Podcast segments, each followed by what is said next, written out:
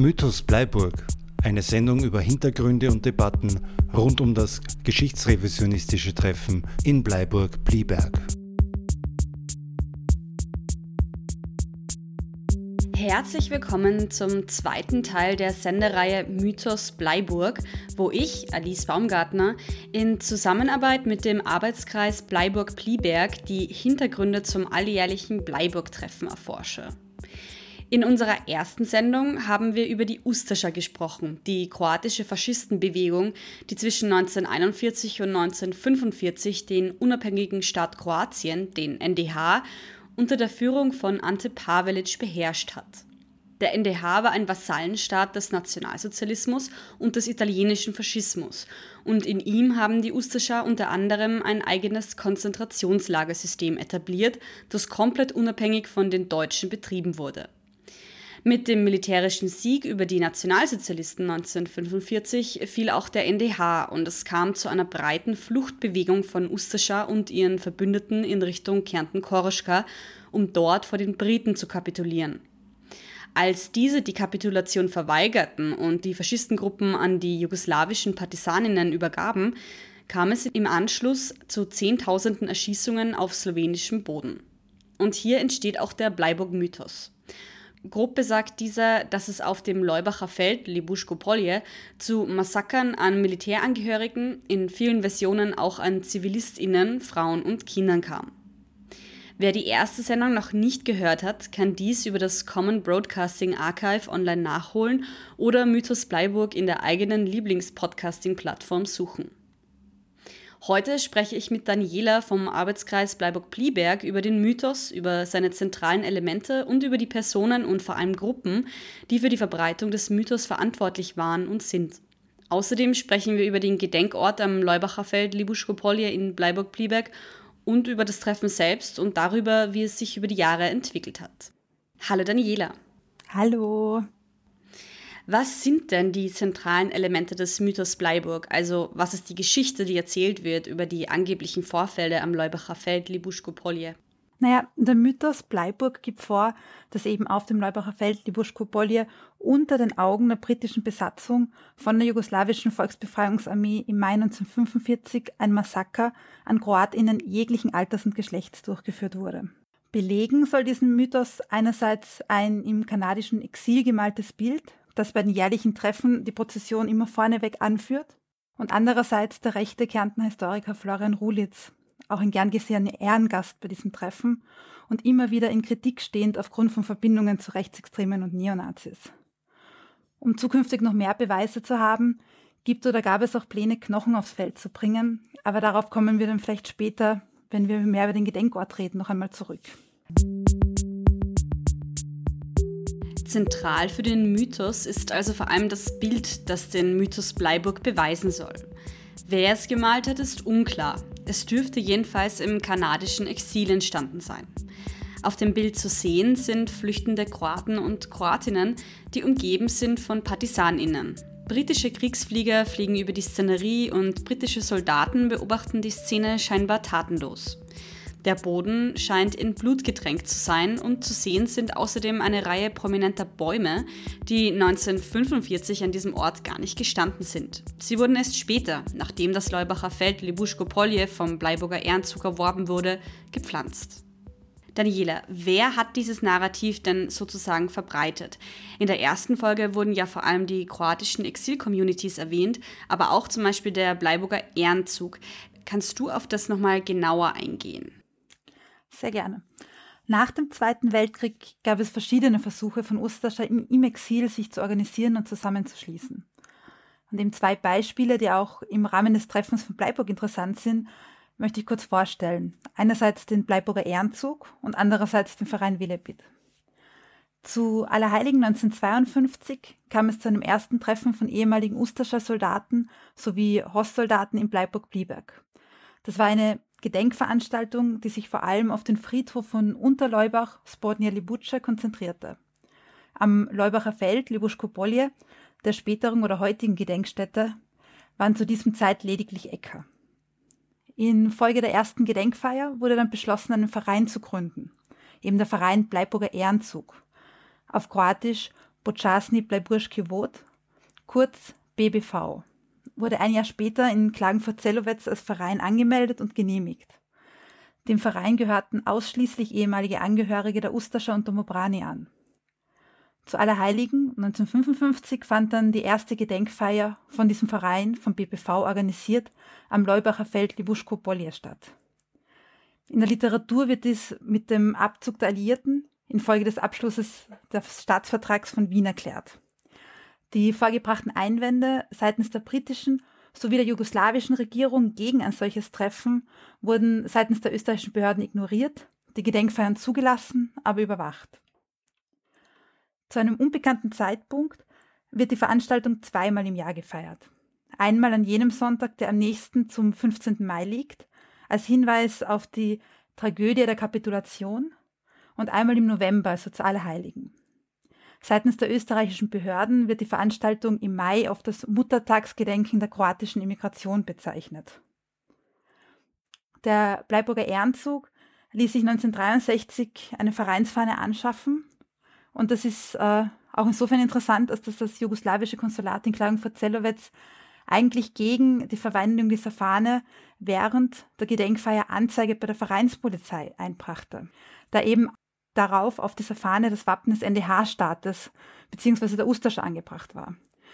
Warum ist das auch interessant, das kommt öfter vor, ist, das kroatische Wappen hat ja auch dieses Schachbrettmuster und der NDH-Staat hatte dieses Schachbrettmuster, aber beginnend mit einem weißen und nicht wie jetzt mit einem roten Kastel. Die Behörden ignorierten diesen Verstoß, verboten aber die Aufschrift Počasny Blaburski Vod auf der Fahne, weil es eine zu starke militärische Konnotation hatte.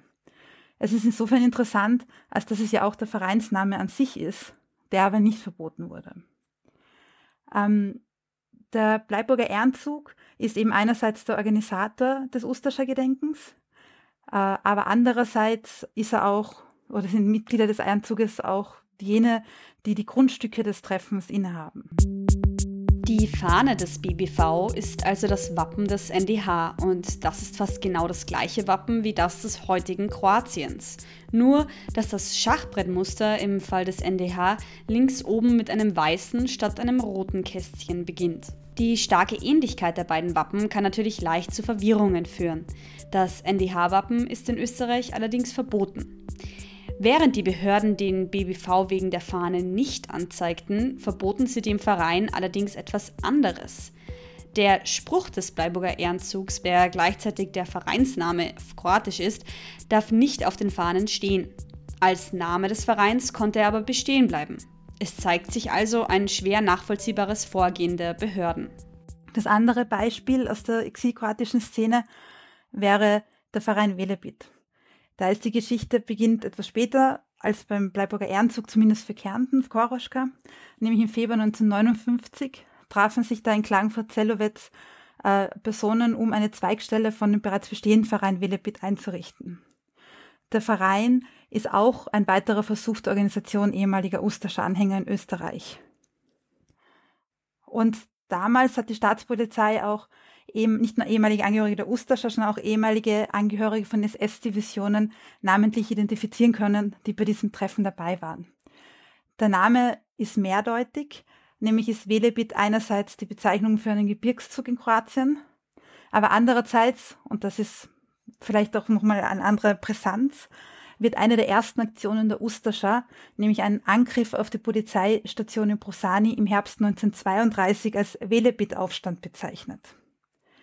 Bevor der Verein so hieß, wollte er sich eigentlich kroatische Vereinigung Kardinal Stepinac nennen, aber die Sicherheitsdirektion Wien hat das untersagt. Der Kardinal Stepinac war während der Ustascha-Herrschaft der Erzbischof von Zagreb und ist wegen seiner Rolle im NDH-Regime bis heute umstritten. So ist, so ist die Begründung, also ist die Gründung von dem Verein dann.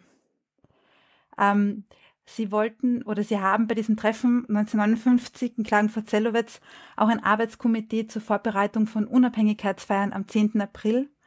Der 10. April ist der Jahrestag der Ausrufung des faschistischen NDH-Staates und die Einhebung eines Monatsbeitrages für die Finanzierung von dieser Feier beschlossen. Zur geplanten großen Unabhängigkeitsfeier kommt es in diesem Jahr allerdings nicht. Da die Behörden keine politische Betätigung von kroatischen Flüchtlingen damals geduldet haben, sondern nur Veranstaltungen rein religiöser oder geselliger Natur.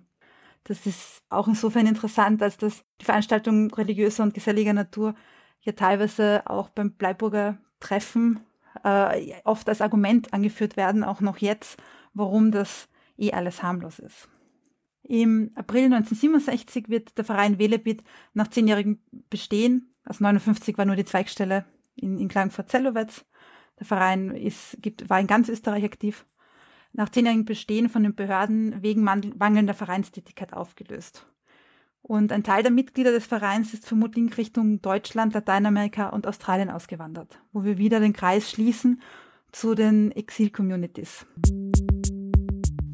Der Verein Velebit hat also nicht nur den gleichen Namen wie einer der ersten Ustascher Angriffe im damaligen Königreich Jugoslawien, sondern plant auch eine sogenannte Unabhängigkeitsfeier am Jahrestag der Ausrufung des faschistischen NDH-Staats. Diese Feierlichkeiten dürfen allerdings nicht durchgeführt werden. Die ersten Feierlichkeiten vom Bleiburger Ehrenzug BBV haben schon 1955 stattgefunden. Damals zum ersten Mal nicht im Mai, sondern zu Allerheiligen. Was allerdings damals schon gleich war, war der Ort. Daniela, was ist denn jetzt eigentlich in Bleiburg-Plieberg am Feld und wieso ist der Gedenkort eigentlich so wichtig? Ähm, also mittlerweile ist an dem Feld, an dem eben dieser Mythos spielt, wo es angeblich zu diesen Massakern kam, gibt mittlerweile eine Kapelle, die, die recht, auch eine Bühne beinhaltet. Es gibt Kranzerhalter, es gibt Bäume, die ganz zentral gepflanzt wurden. Es gibt eine kleine Art Friedhof und es gibt auch unterschiedliche Denkmäler. Das war alles natürlich so nicht da. Das war ganz lang nicht da. Also in den 50er Jahren, als die Treffen auch schon begannen, äh, gab es dort gar nichts. Dort waren Felder und Äcker. Die heutigen Gedenkstätten sind Stück für Stück entstanden. Und die Entstehung dieser Gedenkstätten hängt direkt zusammen mit dem Nähern von diesem Mythos auch. Und auch mit dem, dass dieser Mythos auch eine Manifestation bekommt. Schon kurz nach Kriegsende bemühten sich eigentlich die kroatischen Exilverbände um Gedenkstätten. Aber dass es zu dem aktuellen Ausmaß kam, wo es jetzt ist, da gab es ganz, ganz viele Zwischenschritte. Ursprünglich gab es eben vor allem wenige Gräber im Umfeld.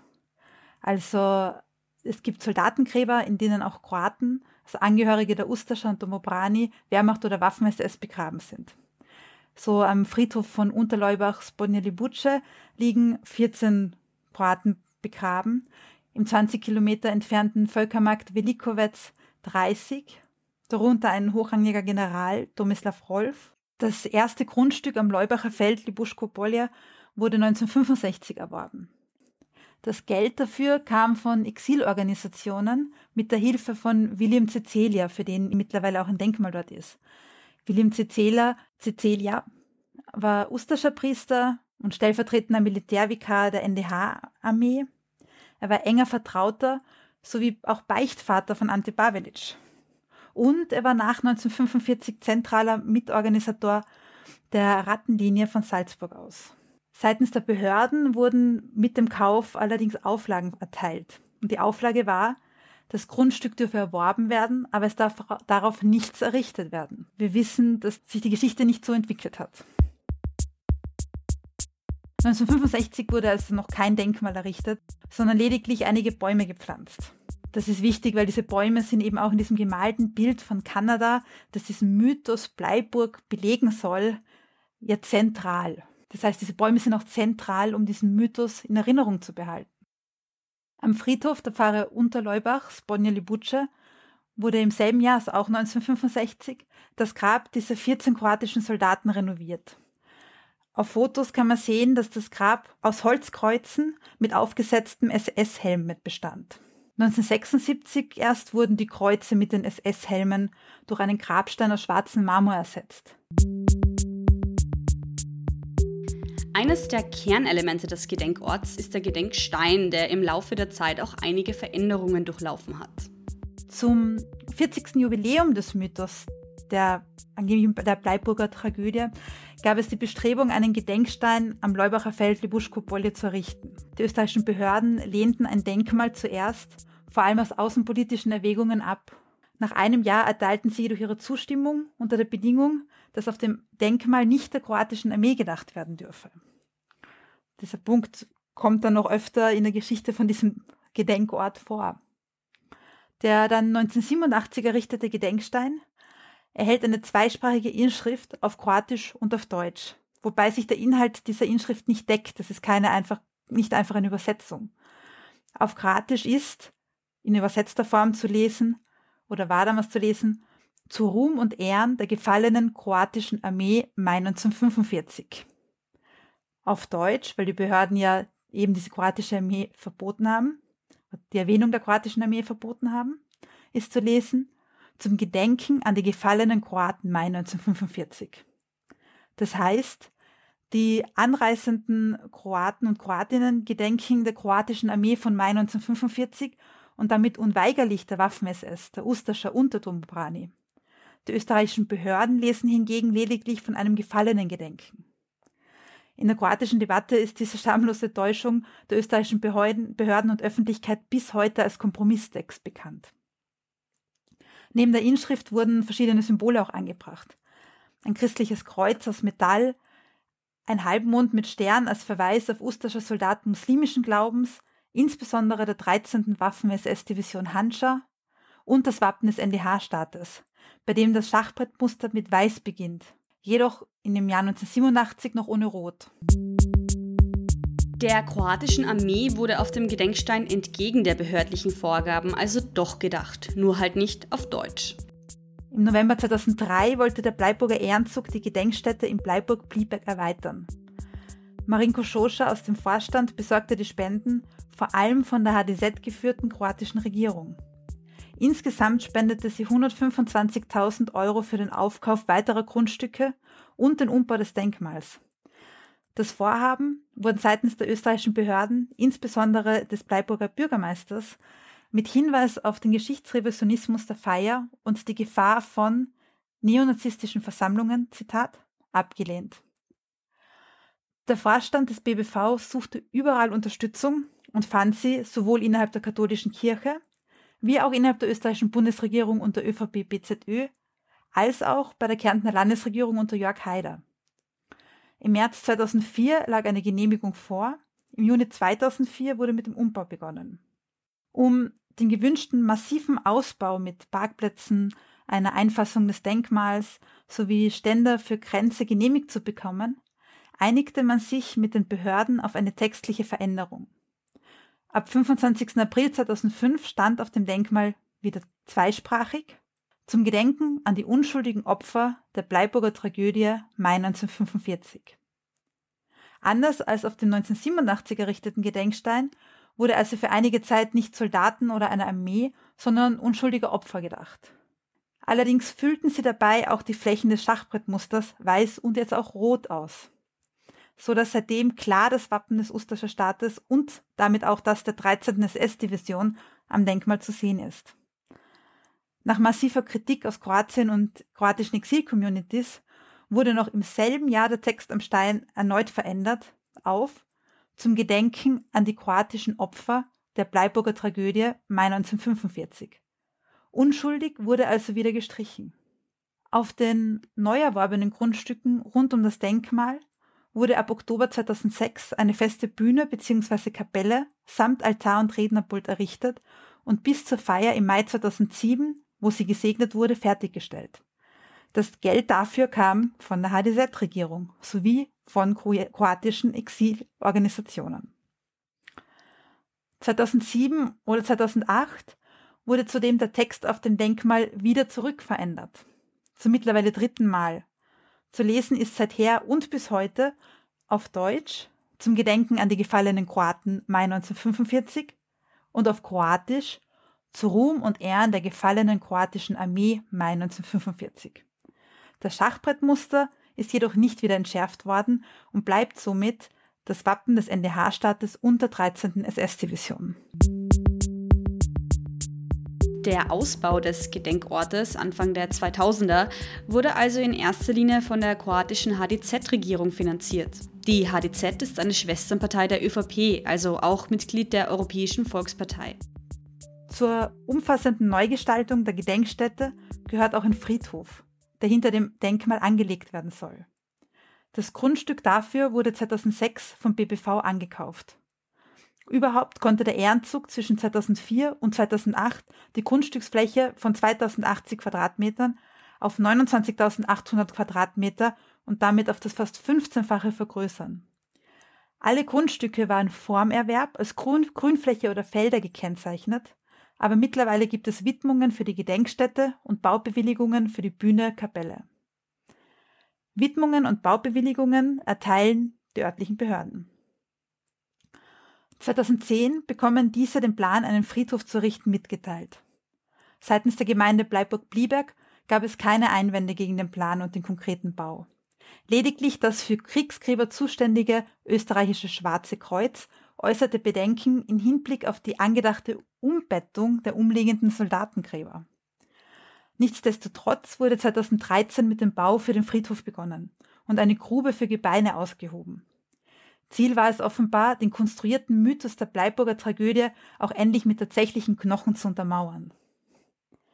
Der aktuelle Status dieses Vorhabens ist unbekannt. Seitens der Gemeinde Bleiburg-Blieberg und der Bezirkshauptmannschaft Völkermarkt-Velikowetz beteuert man, das Vorhaben sei gestoppt und die bereits erteilten Widmungen wären zurückgezogen worden. Seitens der katholischen Kirche Kärntens besteht man darauf, die Errichtung eines Beinhauses nicht zustimmen zu wollen. Im Mai 2017 antwortete Wolfgang Sobotka, damals Innenminister, heute erster Präsident des Nationalrats, dass die Gräber am Friedhof von Unterleubach, Spodnja Libuce unter das Kriegsgräbergesetz und daher in die Zuständigkeit des Bundes fallen und dass es keinen Antrag auf eine Exhumierung oder Umbettung gibt. Wir werden sehen, wie das mit dem Friedhof weitergeht, aber wenn man die Geschichte dieses gesamten Denkortes verfolgt, ist halt die Befürchtung schon da, dass zwar niemand wirklich dafür ist, aber am Ende es dann doch passiert. Jetzt haben wir also gehört, wie sich der Ort und der Gedenkstein weiterentwickelt haben. Ähm, aber wie sieht es eigentlich mit dem Treffen selbst aus? Also wie hat sich das entwickelt und wer nimmt da eigentlich so teil dran? Äh, ja, vor dem Zerfall Jugoslawiens begrenzte sich das Treffen auf wenig hundert BesucherInnen. Großteils eben ExilkroatInnen aus Europa, aber auch Australien und Nordamerika. An Bedeutung gewann das Treffen erst mit der Unabhängigkeit Kroatiens 1991. Seitdem ist neben der Zurschaustellung von Symbolen des NDH auch das Glorifizieren von einzelnen Kriegsverbrechern oder militärischen Verbänden aus dem Jugoslawienkrieg und das Zeigen von deren Emblemen und Fahnen Bestandteil der Feiern. Unter dem Deckmantel einer revisionistischen Gedenkveranstaltung finden sich am Feld jährlich Personen aus unterschiedlichen gesellschaftlichen Schichten und Lagern zusammen, um den kroatischen Faschismus und mit ihm den Nationalsozialismus zu relativieren. Eine strikte Trennung zwischen den Personen, die den Gottesdienst am Feld besuchen, und den Neonazis, die sich auch außerhalb oder am Rande desselben wieder betätigen, ist schwierig. Die Besucherinnenzahl stieg über die Jahre massiv an. Um 1995, dem 50. Jubiläum, einen vorläufigen Höhepunkt mit 15.000 Personen zu erreichen. Die Feier 1995 wurde auch erstmals im staatlichen Fernsehsender live nach Kroatien übertragen. 1996 übernahm das kroatische Parlament Sabor die Schirmherrschaft über die Gedenkfeier in Bleiburg-Blieberg, womit die Finanzierung der Vorbereitung und Abhaltung der Feier einherging. Also spätestens im Zuge des Jubiläums 1995 hat die Bleiburg-Feier ihren Charakter grundlegend verändert, sowohl was die Anzahl der TeilnehmerInnen, die Ustersche Symbolik und auch den Marktcharakter anbelangt. Für 1998 gibt es beispielsweise Berichte über die Dominanz von Marktständen, die Ustascher andenken, wie Bilder des Boglaunik, also des Führer des NDH, Ante Bavedic, verkaufen. Im Jubiläumsjahr 2015 erreichte das Treffen seinen Höhepunkt an BesucherInnen mit 30.000 Teilnehmenden. Die Veranstaltung ist nicht nur ein Ort der Vernetzung von rechten oder explizit, sogar explizit rechtsextremen Vereinen und Persönlichkeiten, so sind regelmäßig auch höchste politische AmtsträgerInnen vor Ort. 2016 erschien beispielsweise der damalige kroatische Vizepremier Tomislav Karamarko von HDZ sowie der Kulturminister Zlatko Hasanbegovic, damals auch HDZ, Andere Premiers und selbst die rechte Präsidentin Kolinda Graber-Kitarovic hingegen besuchten die Gedenkstätte häufig wenige Tage vor der Feier, um nicht direkt auf der Feier dort zu sein. Das Bleiburg-Treffen wuchs also über die Jahre immer mehr, bis es 2015 seinen Höhepunkt erreichte. Im Jahr 2020 fand Corona-bedingt nur eine sehr kleine Veranstaltung statt. Wie es mit dem Treffen 2021 weitergeht, ist noch offen. In der nächsten Sendung spreche ich mit Liliana Radonic über jugoslawische und kroatische Gedenkpolitik. Wie wurden den Ustascha im Tito-Jugoslawien gedacht und was veränderte sich im unabhängigen Kroatien ab 1991? Diese Sendereihe erscheint jeden zweiten und vierten Montag im Monat um 20.30 Uhr auf Radio Orange 94.0. Alle weiteren Ausstrahlungstermine von anderen freien Radios befinden sich auf der jeweiligen Website der Station oder im Senderprogramm. Außerdem ist diese Sendung über das Central Broadcasting Archive ab sofort zum Nachhören verfügbar und erscheint auch als Podcast auf den meisten Podcast-Plattformen. Diese Sendung wurde von mir, Alice Baumgartner, in Zusammenarbeit mit dem AK Bleiburg-Plieberg konzeptualisiert und produziert. Vielen Dank an Philipp Haber für die Musik und an Bernhard Baumgartner für das Einsprechen des Titels. Mythos Bleiburg eine Sendung über Hintergründe und Debatten rund um das geschichtsrevisionistische Treffen in Bleiburg-Plieberg.